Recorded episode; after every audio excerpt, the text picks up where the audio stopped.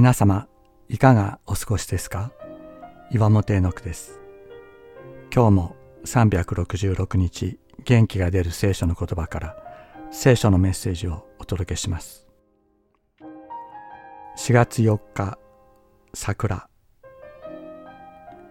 古来桜は日本人が最もめでてきた花の一つで桜を歌った和歌も数多くあります。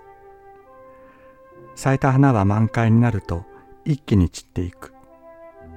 その様を人生の死になぞらえ儚いとも潔いとも感じてきたのが日本人です。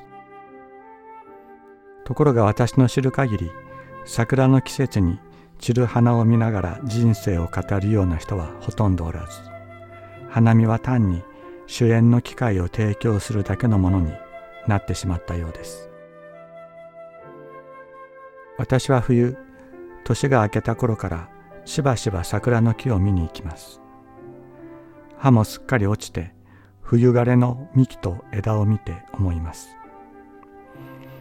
この中に花を咲かせる命が流れている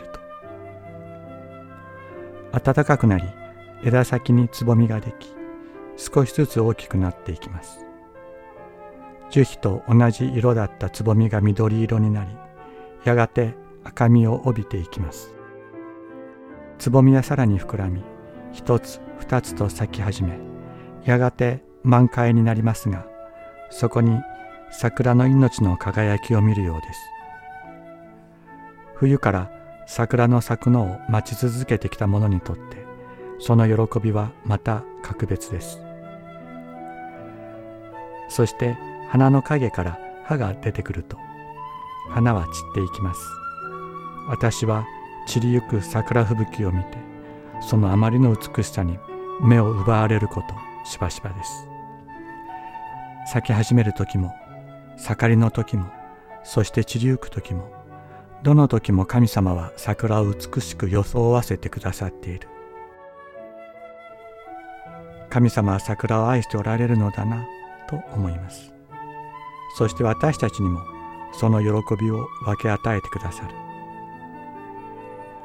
花の時が去り青葉の季節がやってきます。そして実りの季節紅葉に赤く燃える秋枯れたような冬が巡ってくるでしょう。人は花が咲く時だけ桜を見に行きます。しかし神様はいつも見守り命を与え続け支えておられる。その時その時に桜に対する神様の愛を見ることができます。私たちも人から称賛される時があり忘れられる時もあるでしょう。枯れたようになる時もあるかもしれない。しかし神様は私たちを忘れていません。その時その時私たちに注がれる愛と命があります。そして時はまた巡りいつかイエス様の姿という実を結ばせてくださるに違いありません。すべての時をその見ての中に握って祝福で満たす方がおられるのですから。神のなさることはすべて時にかなって美しい。伝道者の書3章11節。